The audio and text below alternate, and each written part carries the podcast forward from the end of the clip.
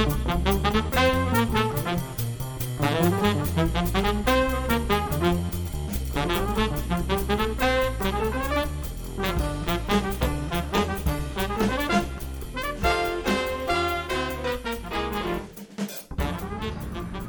大家好，欢迎收听这一集的《一书一世界》，我是 R 星球频道的 Ryan。那这个节目会由我主持，每一集会邀请一个特别来宾，跟我们一起聊聊书跟阅读有关的事情。那这一集我们还是要邀请到天培文化的编辑庄婉华。呃，主持人好，各位听众大家好。好，这一集又是我们两个。对，好。然后呢，这次又要再打脸第二次，因为。上一次聊了三本，很开心，于是又跟婉华邀请说，那我们是不是可以再来挑战另外三本？那这次要聊的书就是玛格丽特·艾特伍的《末世三部曲》。对。好，这个放到现在这个时间来谈，其实非常合适。对啊。那就是相信大家也从去年开始就有浓浓的那个漠视感，那甚至到现在就因为武汉疫情加剧，我想那个漠视感更是挥之不去。不过呢，我们先讲那个玛格丽特·艾特伍，她其实是一位非常厉害的作家，而且今年。已经八十一岁了，对，他年纪这么大，对，很神奇的就是你在看他的那个写的作品里头，你就不会觉得他竟然八十一岁了，因为很多就是比方说好像六六七十岁的人，他可能对于科技、对于薪资这些都会有一点恐惧心，然后都不太会认真的去了解，对，可是艾特伍他就不是这样。因为从以前，比如说我们呃看他的作品，好，有些可能读者或甚至听众并没有完全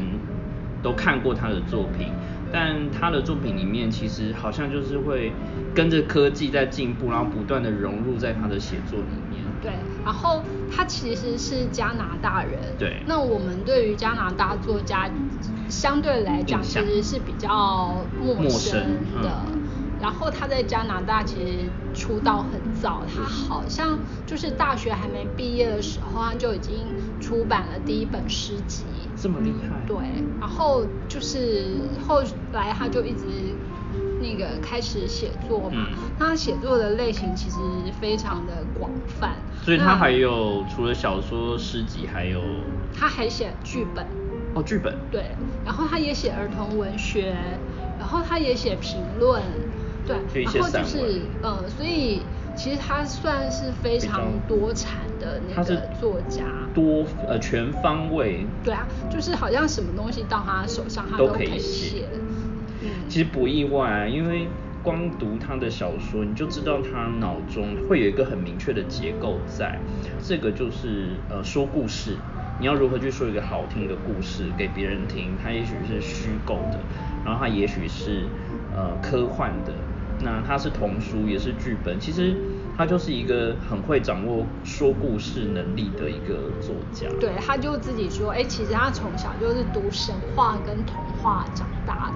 那神话跟童话当然这个故事元素就非常的强烈。对，然后在他一路的那个文学养成过程中呢，就是这些对他来讲都不可少，就变成他创作的养分，就是到处都可以看得到这些经典的，比如说神话传说跟甚至宗教。然后他其实还有一个很特别，就是他也不完全就只经营在这个文字的世界里头，那他自己本身对于自然界非常的关注，所以他跟后来他的。先生就是算是有担任一个植物协会，后他们就是也会非常关心整个生态问题，所以包括地球生态啊，他们也常常在做就是有相关的研究，所以他的这些概念呢，其实在我们等一下要谈的那个末世三部曲里头也都可以看到，包括像是反皮草啊，对，或者是什么未来咖啡啊，那是还用了一些。我们讲的那种就是非正统疗法，对对。可是其实就是当我们知道他的这些背景的时候，不会回去再看，就会觉得哦，完全是有凭有据，跟他其实是做过某些研究才把它放进去。对，那包括像他其实除了对于自然、对于植物这一块的热爱之外，其实他对于科技这方面也非常的在意，所以他大概六七十岁的时候。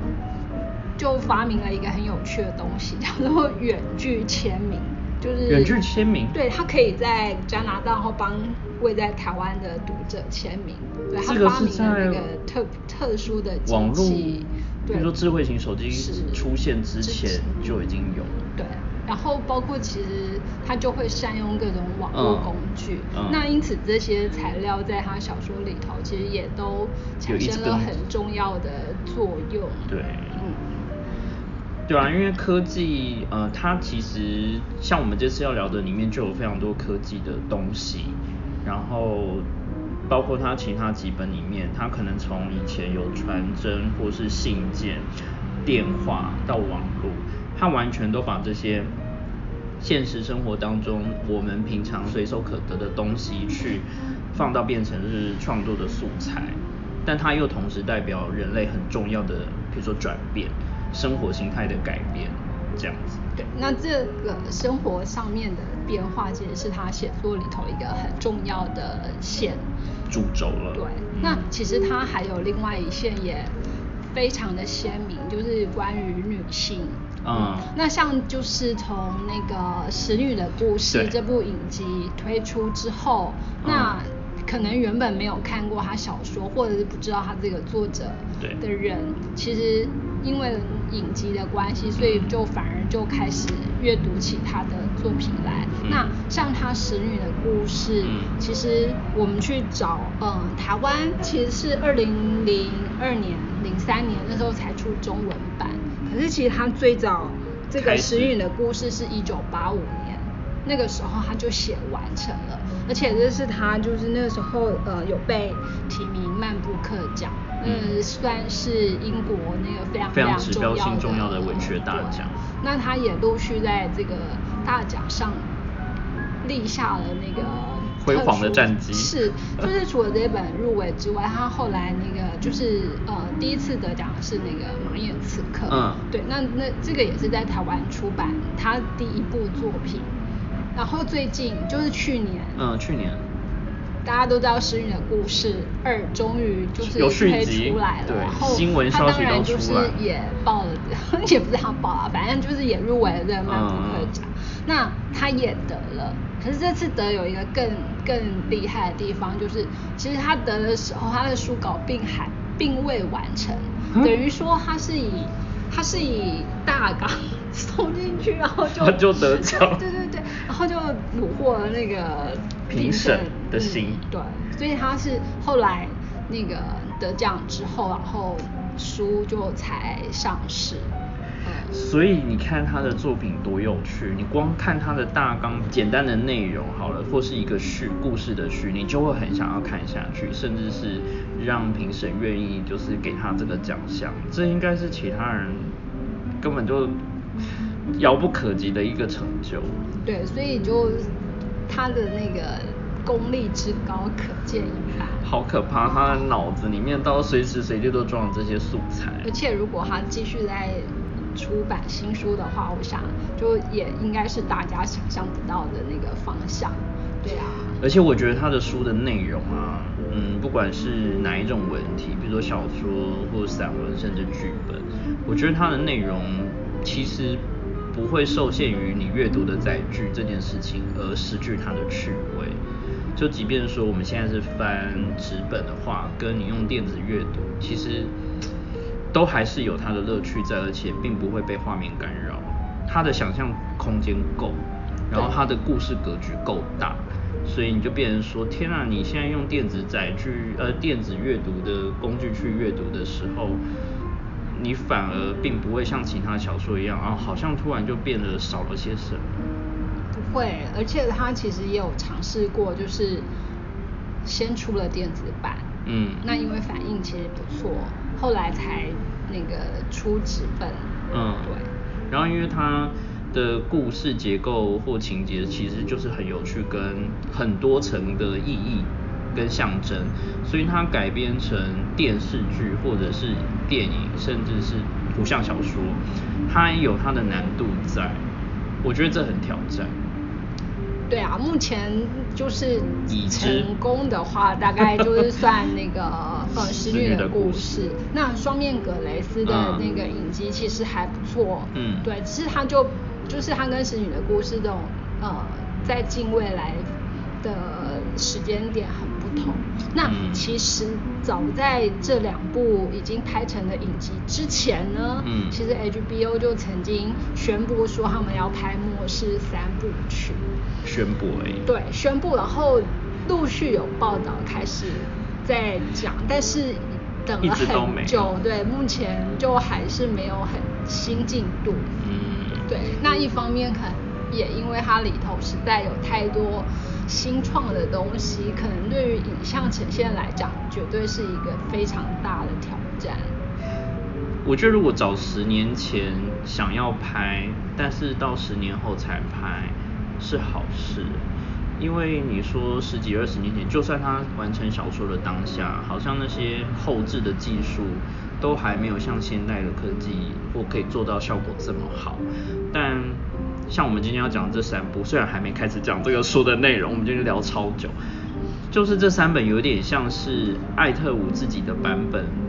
的黑镜，哦，我觉得很像。它完全可以再延伸出，不是只有三部曲对，就是他其实一开始写的时候啊，他那时候完成《末世男女》在二零零三年，嗯，后。那个时候其实他并没有要写续集，就是也还没有三部曲这样概念，他不是一开始就先设定好的。嗯哼。对，所以其实你单看第一集的时候，它还是一个还蛮完整的那个世界。可是当然就是对于艾特伍的那个迷来讲，怎么可能这样子就满足呢？尤其是他又这样开创了一个。崭新的世界，然后完全一个新的世界观。对，所以大家就会一直很关心里面的人发生什么事。对，然后是在那样子的世界里头，除了主要的那一群人的生活方式之外，那其他呢？对，后来一直到就是过了六年之后，他才他才完成了第二部，就是洪荒洪荒年代。对，然后后来再过四年。他才写完《疯狂亚当》，所以其实前后经历对，总共有十年的时间。所以我想，如果真的要拍影集，可能也必须要花上 对你看人家花了十年去写，你要拍成影集，怎么可能短短一年就可以把它制作成几集呀？就是这需是一个改写剧本，就是一个很大的工程。对啊，而且你看《使女的故事》就是。拍了十集吧，对，八集还是十集，就是它是一个故事，就必须要这样子，还没有办法把他的书的，我觉得都还没有完全呈现出他很厉害的地方。对，那就可以想象，就是这个《末世三部曲》的工程浩大。你可以想象，就是当有电影或制片公司愿意出资好了，然后找一个导演跟编剧。光要谁去接这个编剧，应该就是很紧张，因为改他的小说本身就不是那么容易的一件事，或甚至可以邀他改成电影的剧本，我觉得他应该都还是很可以。对对啊，这个。那所以说，当初呃你们在出这三部曲的时候，应该有遇到很多觉得很困难的地方，比如说。像它里面有一些自己创造的字嘛，或者说有新的有一些揶揄或有一些象征的英文字，那时候在翻的时候，或者说你们要出版之前会不会有很多担心？其实会，就是因为他很喜欢自己自创新字，然后他会把很多概念结合起来。可是就有时候。比方说，呃，用英文，因为对他的母语是英文嘛，所以用英文你可以一目了然知道，哎，他怎么去合并那个字出来。那可是同时，如果你要译译成中文的时候，那是不是可以那么方便的找到可以对等的？对，那那个就是一个很大的问题。对啊，那包括比方说，就《末世男女》里头那个。两个主角的名字嘛，奥利克斯跟那个克雷克雷克。那其实它是两两种动物的名称。克雷克是那个濒临绝种的鸟类。对。对。然后包括那个吉米，因为他们两个在玩耍的时候，好像他也叫了他一个，也是濒临绝种动物的名称。因为他们就是会玩一个游戏，那那个游戏叫大灭绝，对你看就是 在那个之前有，在在那个之前，他们先玩了血与玫瑰的这个游戏。那我觉得我们那个时候之前有做读书会的时候，就有聊到这个关于游戏这件事情，因为。它就是你必须要用人类曾经遇过的悲剧的事件，然后你要想办法去赢对方的话，可能要就是用去交换，可是你就会从那个游戏里面去见证到所有人类过去黑历史。对，他就把这样子，其实这会不会像之前那个巴黎圣母院烧掉的时候，然后大家要复原那个圣母院，就从那个电玩里头去找他的那个记录出，对原型出来。那他在这里头，其实我就觉得很有趣，就把就是你想象好一个六七十岁的阿妈好了。然后他那个对于电玩这么的专精，然后就知道说，哎，他们里头应该是怎么去运作的，然后就设定了那些人，然后甚至那个电玩里头的那个元素，都包括，就是变成他们后来进行各项秘密事件时候很重要的，包括他就是利用骇客。嗯，呃的方式，然后散布他相关的讯息什么的，我就觉得他在这里头就用的很巧妙。就是在末世男女的时候。那可是你看，就是他这里头就会免不了有很多就是相关的专业名词。对。那对于译者来讲，如果他本人不是那个电玩挂的，他可能就没有那么容易。可以马上抓到他想的语义去去对应的。那像这个是这个是一点嘛？那另外就还有刚刚讲，哎，他在他们在里头，他喜欢用呃各式各样的动物的名字。嗯。那就你读英文的时候，你就知道，哎，它这个是什么？它这个是哪哪个动物？哪个动物？可是如果我们中文那时候就会现在就比方。说，那我到底是要用那个动物的中文名称，还是把它的名字音译？啊，对。后来我们是采用音译的方式嘛，所以才会变成啊，比方说克雷克，对，克雷克跟奥利克斯。那他就你从中文你就不会直接想到它跟那个动物的相关联。那这时候就是注释要帮忙了。对，所以就是其实。看这本书的时候，你还是不要忽略注释，因为它就会藏了很多，就是作者本身利用这些字在玩的一些游戏。那当然可能就是因为我们是非英语系的背景，所以所以他采用的这些可能对读英文的人来讲，就是哎，你就会从马上可以意会到，对，就像我们可能就知道孙悟空或猪八戒的个性是什么，都查都不用查。那可是就是我们。在看他的作品的时候，可能就还是需要透过这些。那其他像包括他也会发明，比方说那个绵羊师，嗯，对，挽诱，然后魔法羊。那个魔法就是那个后来有部电影叫那个什么魔法奇缘，呃，比较童趣，然后比较童话故事。对，可是他在这里的魔法羊呢，其实就是供给人类想要在头发上面做各种改变，那就不是像我们现在的那种假发。技术，而是它就是采用那个羊脂，对，就生成出来的头发，而且可以有各种颜色，然后又是那种柔柔亮亮，你也不需要再去做什么。保养或干嘛？即便是用一些很实验性的手段，但是他想尝试做出来的，都还是希望尽可能接近很自然的状态。对啊。就包括说，嗯，他在实验，比如说克雷克人还没有成为克雷克的人之前，他们做的爸爸他们做的那些实验，譬如说肤色，嗯，然后再就是身上的一些就是个关于人类的一些什么皮肤啊、头发、器官等等，他就一个一个拆解出来，成为这些人想要去尝试改变的一种呃挑战。对，就是其实他们已经到了一个一个一个阶段，就是嗯，他们会利用各种科技，那往好的方面想，就是它是增进人类。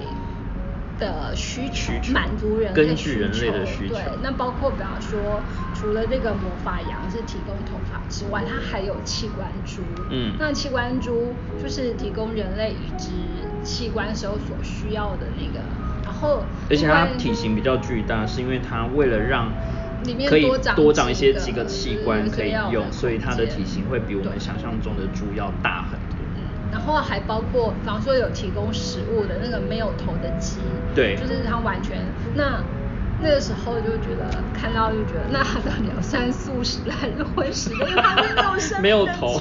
对，但是它但是它还是鸡呀。哦，那这样讲才突然有想到，就是它如果没有头，没有了意识，它算不算是一个生物，或者说？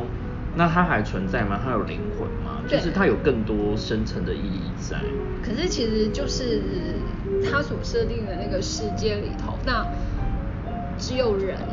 会去追问这个问题。可是就是人为了要自己实践，或者是有更好的生活享受什么，那他就把这些科技作为一个一个手段，一个方式。那其实这种。他那个时候写好是那个二零零三年，但是其实到我们现在，对，有些技术其实都已经慢慢慢慢出现了，像包括那个基因基因科技那块，对，然后我们就看到，比方说去年其实大陆。就有那个呃教授还是什么，就是提出复制一个，对，他们要制造出就是对于 HIV 就是艾滋病毒免疫的那个婴儿，然后就就改写他的基因，就不知道，就是，但的确是一个方向，就即便他可能是假的，或者说没有被证实，还没有被做出来，但他们其实已经表示说已经在朝这个方向去去实验。对，那所以在这三部曲的第一部就是《末世男女》里头，其实我们可以看到那一群人，他们就是呃利用科技的发展，所以他想要创造出一个完美的世界。那只是很可惜，就是在那样的一个世界里头，他唯一无法改造的是人性。嗯，对。那所以已经直接讲结论了。没有，这还不到结论。就是，所以它里头其实。看到那些科技会带来意想不到的效果，就有好有坏，就包括基因的改造，然后这些实验的成品，的确能够满足某些需求。对，那包括比方说，哎，他想要回春啊，所以他们呢就是有一个什么回回春馆啊，对，他就用了这个东西在在嗯。成为它里头一个很重要的机构。对，那它其实就是这些机构的研究，呃，导致了他们发明了一种，可以说就是病毒式的东西。那它其实原本用在人体实验，对，就把它添加到某些食物里头，然后就就说，哎，它有多好多好的效果，那可以免费提供你使用或干嘛？所以它里头有一些人就自愿。有点担，像是那个实验，对，那其中就有人出问题啊，就是融化成一滩什么的，对，那就是他们知道这个药物或是那个改造品有问题，可是他们还是没有想要去，嗯，所以就变成了那个对这个世界来讲一个很大的危机。然后像我们现在也在传，就是也是像在传说，哎，实验室制造出的某种病毒如何如何，就其实就完全对照到这本小这套，是都，所以其实可以 把它看成那个预言书，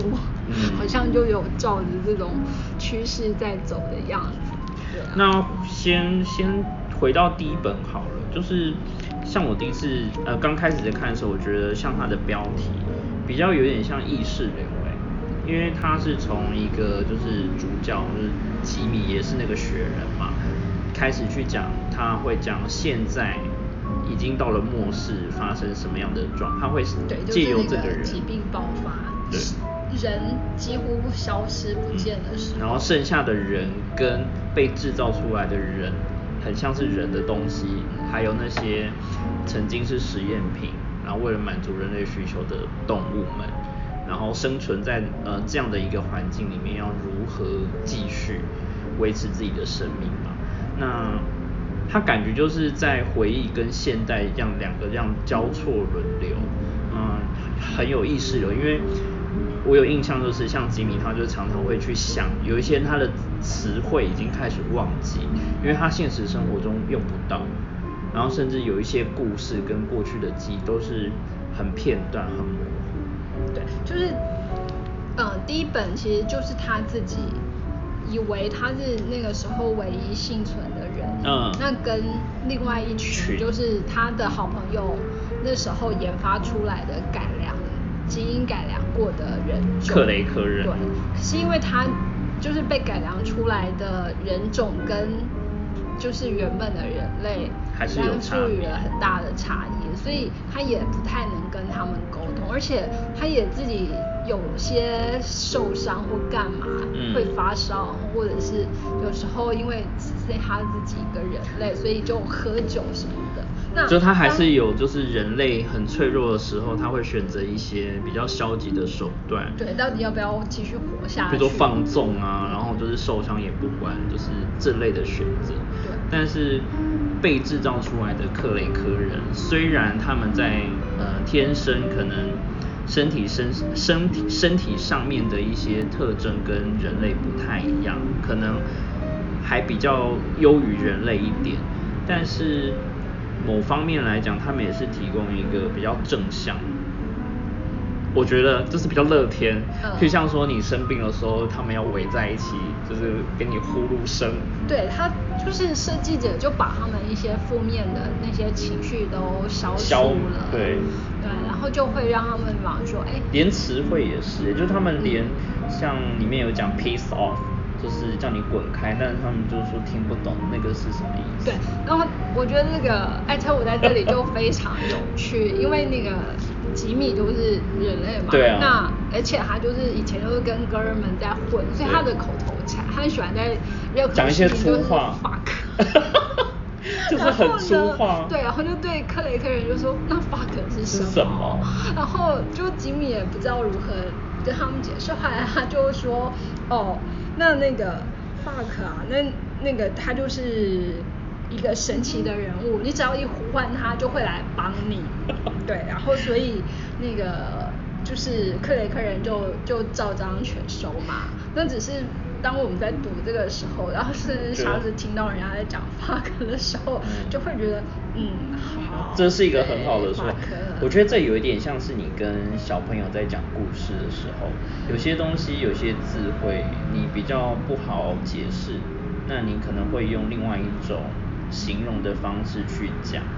那听起来好像无害，但也有很多趣味藏在里面。对，然后就是除了好这个之外，那比方说安特我也在里头用了一个叫吐司。啊，对。对，然后那个吐司呢，它其实是一种刑具，它可以让那个就是你想要探探听出那个真正真正资讯的那个人呢，吃就是。可以让他吐真，吐出真实。其实这个很像那个哆啦 A 梦里头他的一些道具，对，所以就在想说，哎，那艾特我是不是有看过那个漫画，还是他们其实就就是可以用，就是有类似的那个想象啊，嗯。然后他在这里头其实就是，嗯，会借由这个克雷科人的特质。跟他们的角度就是对于环境的观察提出的疑问。嗯，然后就你可以看到，哎，他们对于世界其实是未知，所以必须要透过吉米告诉他。对，然后包括比方说，吉米就说，哦，他戴的眼镜可以怎样怎样，他戴的帽子。对，然后帽子是可以接收克雷克的那个旨意，然后讲故事给他们听，然后包括那个手表，就是他呃面对就是吉米面对这样一群好虽然是没有文化累积的人，对，那他还是用了某些就是一贯用的嘛，说仪式性的嗯举动，或者是就是你就是利用叙述，嗯就是利用故事，或者是如果我们放远一点来讲，就是我们所谓的历史，嗯对，然后重新再打造他们对于这个世界的认知啊。其实这它还是有点像刚刚讲的，就故事中的故事。他用了这个角色，然后去对了一群未开化的新被创造出来的人种，然后用讲故事的方式再把历史再带一遍。那其实故事就是这样来的、啊，所有这些小说其实都是用这样子口述，跟加上一些想象。对，然后就是在那样的那个叙述这样的故事里头，那其实他们就学会了某些行为吗？对行为或者是人情世故啊，就包括比方说，对他们他们觉得，哎，只要那个克雷克就是我们的神，然后阿历克斯就是会保佑我们，嗯对，就是他们会充满全然的相信，对不会有质疑。那就这些特性，实际上就是那个克雷克他在设计的时候，他觉得他有把人类好的特质保保留下来然后把人类坏的，比方说贪婪，比方说嫉妒。比方说仇恨，就是对他们里面没有，比如说愤怒好像也没有，对，然后怀疑就是所有比较负面的一些情绪，甚至思考模组都没有在这些人身上看到，嗯。但是他们对一切的事情都是勇于尝试，也想去了解，那也会试着去模仿，那也会有自己的呃幽默感，就是他们也会有觉得，嗯，好像这件事情就是我们两个沟通没有达到一个交集，然后但是中间又觉得过程很好笑。对啊，那就是变成说，哎，有有掺有坏那个负面特质的人类跟这些新人种之间的差异，那到底到底怎么样才是要怎么样找到平衡嘛该有的的样子对，那其实可是艾特伍在里头，他也让让那个就是读者会不经意的想说，哎，那他们这样子真的适合活在这个世界上吗？因为包括他设计了两个就是那个极恶之人，嗯对，可是结果放掉这两个极恶之人的，反而就是那个克雷克人，因为他们就觉得，哎，他为什么要绑住？对对，那就是他们不会以那个呃，我们认定的善恶去判断对，那那样子他们真的适合活在这个世界上吗？就如果说用以前的价值观或我们自己人类的标准去看看的话，当然会觉得说他们不应该被放出来，因为他们过去曾经犯下了这些种种。可是你如果用克雷克人的角度来看，就说那个的确是过去犯下的东西，但我不知道那个对我会有什么影响。那他相信的也许就是这些人放走的未来会被改变。对啊，就是所以艾特伍他其实在第一部里头，他已经虽然提出了这么多问题，对可是他也没有试图要去定于一种。他都没有一个很明确的嗯解释，或者说哦事情只有一种解答。那像在第一本里面，像这场就是这个让人类几乎灭绝的瘟疫啊，就是完全创造一个很极端的末世感。就是你想说，好像一些科幻小说或者是比较末世感的内容，的确像他这样子营造的话，应该已经是很极致的一件事情。但是你又不会觉得说，它就是画面很残忍，它就是用一个你有一种让读者会悲伤，然后甚至会你会怜悯的角度，先进入到他所营造的末世。因为他的末世实际上好像就是，哎，发生的理所当然。嗯对。那包括我觉得我们现在真的 有很大一部分在印证他所写的。那当然可能可能目前台湾的那个反应迅速，还不至于让这个病毒嗯带来什么样的影响。嗯那不过当然我们也还没有像这个书里头描述的那种创造新人种的科技，对。可是，可是就是这整个世界，当他被卷入同样的这一场面对，不管是病毒或瘟疫或任何灾难，好了，好像人到了最终会做的选择，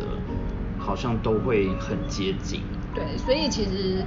在这个时间点上来看这本书，就有一种意想不到的那个，呃，不能 不能说熟悉啦，可 是就是你会觉得，都已经有人先告诉你这样，对，这不是不可能发生的事情。那因为他有讲到这个世界里面，这这世界被毁掉之后，其实就是充满的呃长满了植物。然后你所熟悉的所谓人类文明、象征人类文明的东西，已经都被破坏了。那但是到了第二本讲那个洪荒年代的时候，就有提到那个上帝的园丁会这件事情。我觉得第二本虽然说刚有聊到说第一本它已经没有本来没有预计要出续集，可是第二本它又用了另外一个写法，就是用这个所谓有点像年表的方式去把。每一个时间点发生什么带出来，然后甚至是把呃这一群主要重要的人他们曾经经历过的事情。可是其实第二本它还是还是在倒叙。对。对，它的时间点还是哎这个已经发生了那个呃就是疫病蔓延，然后整个世界荒芜一片。只是第一本它的那个。呃，阶级好了，是属于高科技，然后是属于富有，就它有一个围，未来的那个，有一点像是被围起来，就是在这个圈圈里面的人才能够享有这些那当然，这个世界上不会只有这一群人嘛，对啊，所以他他外围其实还有一般，就是在那里头，他把他称作平民，就是平民百姓的，就他没有任何嗯功能性，或者他没有专业的能力。对他可能就是呃消费里头这个就对社会没有贡献的人，没有就是一般一般生活，我觉得我们可能都是属于那个我们是平民这一圈的，对，因为我们就是没有。就可能不是站在那个发所谓科技发展最最最核心，所以第一批上月球或上太空绝对不是我们。对，可是我们可能还是会被那样子的科技影响。那包括，比方说他们设计核弹好了，可是对，如果核弹在任何地方爆炸，那所有人就是都一样。对，那他第二曲就是他在第二部里头，其实他就把主角换成。哎，在外面这一群人，他没有那么高的科技来支撑他们平常的生活的话，对，那可是他们就也不是无知无觉的在活着，反而是他们是想要以另外一种方式来让他们的生活能够更好，对。那像里面有一些自然的，嗯，比如说农耕，然后包括养殖。对，就就像就是它就回到比较直接的，就人跟土地的关系。对对对。因为就是这个世界还是还是在地球上嘛。嗯。我觉得它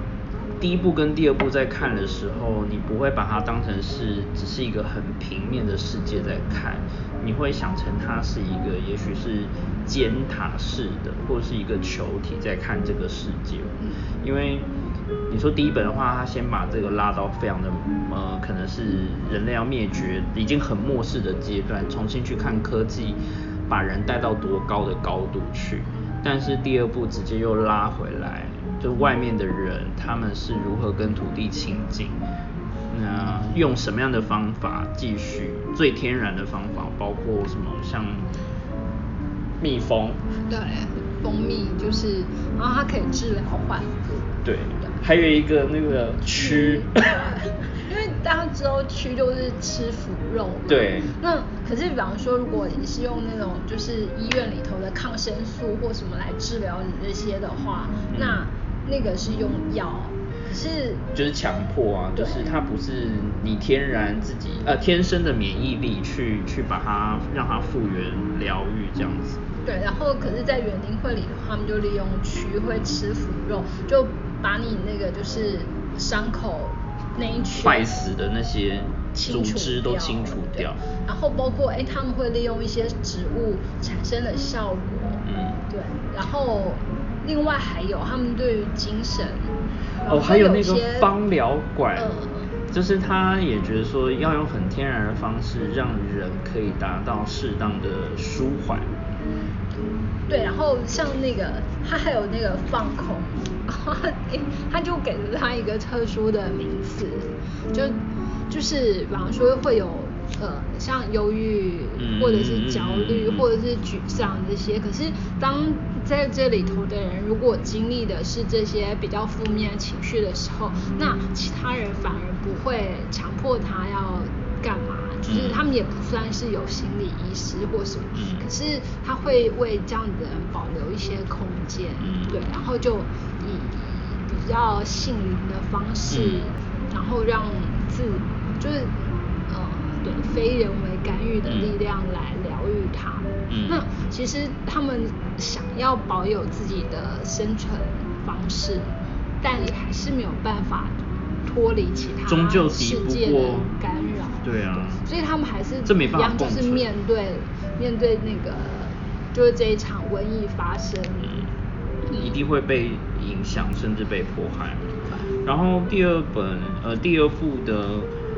洪荒年代里面，其实章节部分前面都会有一篇短的小诗篇，然后再就是他呃用了很像是像创世纪的感觉去写这些，去记录这些发生的事情，那你会觉得他又势必在末世的时候，你必须要谈到，就是又跟宗教会有关系，就是你相信的是什么，跟你所谓的神是谁或在哪里，那你要如何去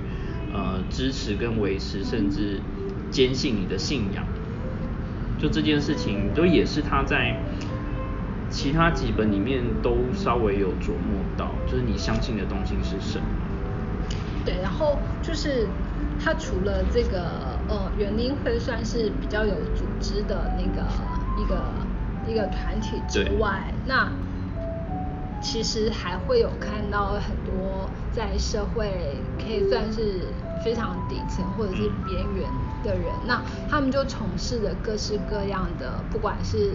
非法或者是合法的行动。那包括他们也对人，就是它里头也提到，比方说贩卖儿童，对啊。就儿童色情这件事情。嗯。那其实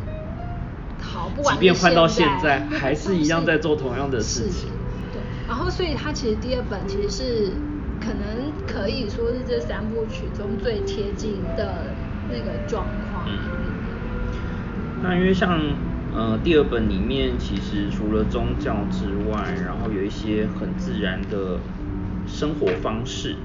然后包括说嗯、呃种植、养殖，然后培育等等，那甚至是人跟人之间的相处，就是他们没有像说在第一部里面哦、因为科技跟专业，那你会有一群很核心的人在围在中间。那到了第二本里面，它就是会有一群一群一群的团体，你只要进能够进入到这个园丁会里面，就会有人去接纳，那他们都会去教你生活上必备的一些生活技能，比如说认识药草，然后认识食物跟一些很基本的常识，医学相关，然后甚至你要知道天气等等这些，就是还有降低你的欲望，就是对于那个一些不是真的有用的，然后又不会对那种闪然后控制情绪。的东西，嗯，所以他就是第二部其实是有点像宣教嘛，就是有点在用另外一种方式来活着，嗯对啊，但同时他还是必须去补充第一部里面留下的一些梗，就是到底为什么人类会经历这场灭绝？那中间是谁去做了什么样的事情？所以其实他们也是想要去找出那个原因答案，对，到底那个为什么会变成这样？那但更重要的是，那面对这样的状况，他们到底怎么样可以嗯活下去？然后他第二本其实很有趣的是，他反而是以几个女性嗯。的那个角度来写他们如何逃避啊对。瑞恩啊。对，那他们就各自发生，就是面曾经有的那个呃生命历程，跟他们在受伤对被绑架。嗯然后包括他必须要去穿那个绿林衣服，在夜总会 夜总会里头跳舞。舞，要取悦，对，然后就是，所以其实我不知道，呃，或许其实显女性的力量是艾特伍，其实除了对科幻之外，它其实另外一个很很重要的关注点。那他在第二部里头其实就有特别凸显了这这个嗯女性，她到底怎么面对这样子的变动，而因且为你看里面的女性角色都比较坚强，对即使是受到那么大的创伤，都还是可以活下来。可是最最早最自私会疯掉的人，甚至是不愿相信真实的人，都是男生。嗯，所以就嗯好，果然这个世界还是需要女性的存在才可以镇定，哦镇静下来。不得不说，那所以因为就总统也是女性，对啊，你所以你看现在就是各国呃疫情发展严重的地方，你会列出来的照片都是男性总理。对啊，会很明显。对，包括发言，你会发现男性领导人跟女性领导人的口吻，甚至是决策是不一样。然后像呃这阵子因为那个疫情嘛，所以日本那边对于我们台湾的 IT 大臣就是嗯唐凤有非常多很多报道。那里面其实日本人他们在呃节目上谈论他的时候，都直接用女性的她去称呼唐凤。我觉得这件事情非常的好。然后也很正面，就他们不但呃能够接受他的身份，能够这样子很轻松的去谈，然后甚至也可以呃去夸奖他，看到他呃专业的部分。而且就是，其实你看，就是女性的力量啊，甚至在这三部曲里头，它其实我们看到第三部的时候，嗯你看就是发疯，好吧，就是 男生都发疯对对对都是疯子拿枪就开始乱杀像吉米就也是。就一度陷入那个恍惚状态，不就他愿意的记忆有一点混乱，然后精神也是。可是后来在照料他们的，都是其实都是这些女性，对吧？那女这些女性其实其中有几位也本身就受到非常猛烈的那种身心冲击。我觉得从第一本他就这样安排，嗯就是吉米的妈妈。然后因为他爸爸后来有跟别的女人在一起，然后呃他呃吉米跟他的爸爸在相处的过程，其实一直都不是很融洽，包括沟通方式，好像有讲到就是育儿的这一块，好像在故事里面并不是那么呃男呃男性并不是那么适合育儿的这个工作，反而是妈妈很愿意呃静下心，然后用一个比较和缓跟这个小孩子能够懂得说话方式去解释。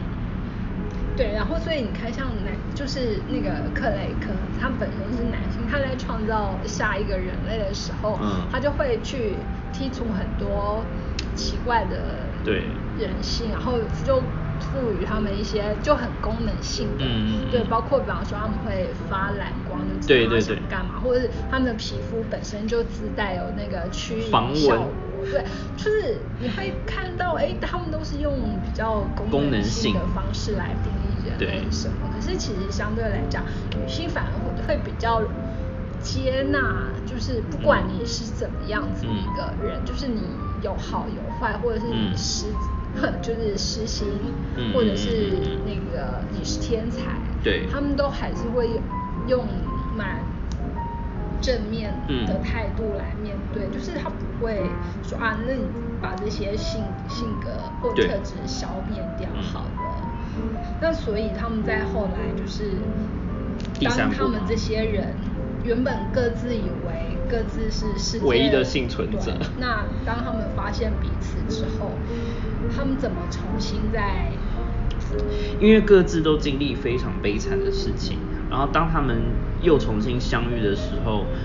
你一方面你要想说，那我们接下来怎么办？因为除了那些所谓被创造出来的生物会具有攻击性，跟好像有智智慧一样，就是那个 器官猪嗯会攻击你，然后还有一些你无法预料到的奇怪生物之外，还有就是人类。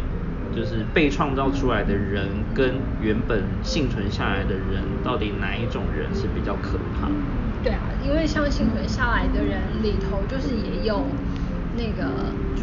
包括原本就很喜欢为非作歹的人。对。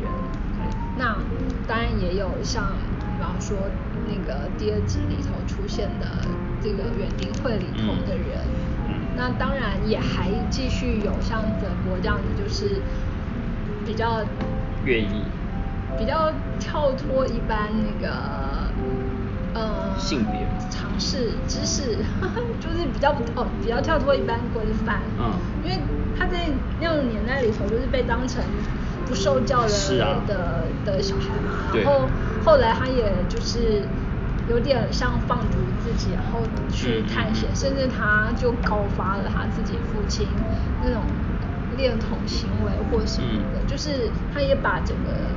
不管是他的家庭，或者是他呃出生的那个教会，就搞得鸡飞狗跳。那除了这些，还是必须要聊到，就是艾特伍有一些很特别的象征。像什么？像那个蛋啊，蛋跟蛋壳这件事情，就是你在他的几部作品都可以找到这个东西。然后我自己觉得这个它有很多意味存在，就他想要讲的会有很多意义，不同层面，比如说出生、死亡，然后到底是哪一边先有，或是其实是可以共存，然后打开里面是不是真的是蛋，蛋里面应该存在是什么，就是会有很多种问号。然后另外一个就是颜色，就是里面有一些比较重点的东西，包括说吉米。他有穿红的雨鞋，然后可能他的帽子是红色。那在有一些颜色上的设定，我觉得他都有一些刻意。然后包括克雷克人的眼睛是绿色，这个也是他们说是在实验过程中找出一个最适合或者说最呃看起来最好看的颜色。那他都有刻意要做这边。另外一个是纽扣。嗯，对，这个都是他。就不管是在这三部，或者是他其他的书里头，都有出现。对，因为我我自己觉得纽扣的象征是有一点像是阶级吗？还有功能，就是你要能够呃，譬如说你的外套上的纽扣掉下来，那比方说你的生活是进入一个不同的处境，那当你可以缝制回去，并不代表你的生活是回归到原本。然后你要能够穿得起有纽扣的外套，因为纽扣有很多种，有那种军装的啊，或者说它只是一般的衣服，其实都有各种各样的象征。然后像女性，然后以前也许穿的都是要有很多，它也算是一种束缚跟一种约束的意义存在。对，像或像他在那个盲眼刺客里头，嗯，就是他其中那个父亲。嗯他其实就经营纽扣工厂，就让他们家整个富有，对然后也因为这样靠那个翻身嘛。可是后来就就就是又落又衰败。嗯，那像另外在那个什么强盗的新娘那头，他其实也讲到就是两军交战啊，反而是那个就是军装的纽扣成为那个战争胜败的关键。对。那所以其实就是。艾特五在这里头其实就藏了很多东西，然后如果你熟他的作品的话，就是你可以穿梭在不同的作品间，都可以找到一些蛛丝马迹，就可以兜出来。所以，呃，要说他非常善写各式各样，然后让你抓不到头绪的那个呃类型。可是实际上，当你去细看的时候，对，他又是用这些类型，其实综合起来，在塑造一个专属于他的一个超级大世界。嗯，所以这是看他的那个书的时候就好，会很过瘾。对，而且每次看就会会有新的想法的东西。对啊，所以其实包括就是好编编的时候，可能就已经看了。但我们在读书会讨论，又继续看，又继续有新的东西。那包括到了这一次，就实际上你又有可以用不同的角度来来来聊这个，就怎么聊，好像他都不会就是让你找不到好聊的。嗯，他是一个很厉害，就他的作品里面都有非常多值得去深究跟研究的作品。反正他作家他的作品就是这样。然后，嗯，这一次其实就是很简单大略的，我们也不是很简单，就是赶快快速把这三部曲带过，因为毕竟跟现在的疫情，其实你会更有共鸣。那如果说你这段时间找不到什么书想看，或是你觉得看新闻其实真的有点烦躁，我觉得很可以推荐大家来看艾特伍的这个末世三部曲，是非常你会很有共感，然后你甚至也会有一点危机感。那但是它也会提供给一些人有一些方向，或是对于未来的一些想法。对啊，讲到这个就是。那个好，在完成那个二零一三年完成《疯狂亚当》之后呢，就他加入了一个计划，还有百年计划，嗯，然后呢，他写了那部作品，我们现在可能都看不到，因为他必须要百年之后才会发表，但是就很好奇，就是好，那他到底为一百年之后的人设下什么样的一个世界？嗯对啊，因为那个计划就是一个叫未来图书馆的计划，然后是在奥斯陆，那他每年都会邀请一个呃作家，知名的作家去写一个故事，是给一百年后的人们会去阅读的小说。那因为艾特五是算第一个被邀请的。所以我们要到二一一四年才能够看得到那本小说，所以现在就算你网络再快，到五 G，我们可能还是也没办法截取到到底那本小说写了什么。那另外就是我们之前读书会的时候有聊过嘛，就是我觉得这三部曲很适合当下，因为它讲了过去那些呃现象，比如说包括跟宗教跟神话有关的事情之外，他也对于未来做了一个很他自己的解读跟判断。等于就是有点像是预言，但是又有一点像回忆录的感觉。对啊，所以你看他其实第一本二零零三年里头所写的，嗯，可是我们现在是到现在还是有感觉。然后二零二零年发生的事情，完全一个一个都中。对。而且读书会的时候，我们都还没有预知到说，天哪，我们会遇到这种很类似的状况发生，虽然不至于到人类。灭绝，但是包括说如何面对这个疾病席卷的那个态度，或者是对人的心理产生什么样的影响，其实小说里面都有。然后再来就是，嗯，阴谋论那一个部分嘛，就是有人讲说武汉疫情，它有可能也有一些是。被人为的，那艾特伍的小说里面，他就是用了这样的一个设定，就是说其实都是在人类尝试的去改变一些事情的时候，不，我觉得不是意外，而是就是他朝着这个方向去，肯定会出一些问题。对，那最后导致对人类这个物种算是非常了解的一个作家。他就是很懂人性，而且。我必须讲，她就是个女巫啊！她完全，你看她写作的年代，如果你细细去看她每本创作的时间点，再对照她的内容，你会发现她就是超前那个年代很多，有些可能甚至是她写作那个年代都还没有出现的东西，就已经出现。好啦，那这一次的节目我们就聊到这边，下一次呢，我们也还是会聊另外三本书。那今天谢谢天培文化的编辑婉华，好，谢谢大家。好，那希望有任何意见或有什么看完的心得，都很欢迎你们分享给我们或留言，甚至是呃去买书。好，那就这样子喽，谢谢。加入拜五教，艾特五拜五教，变成艾特五的粉丝。好，谢谢，拜拜。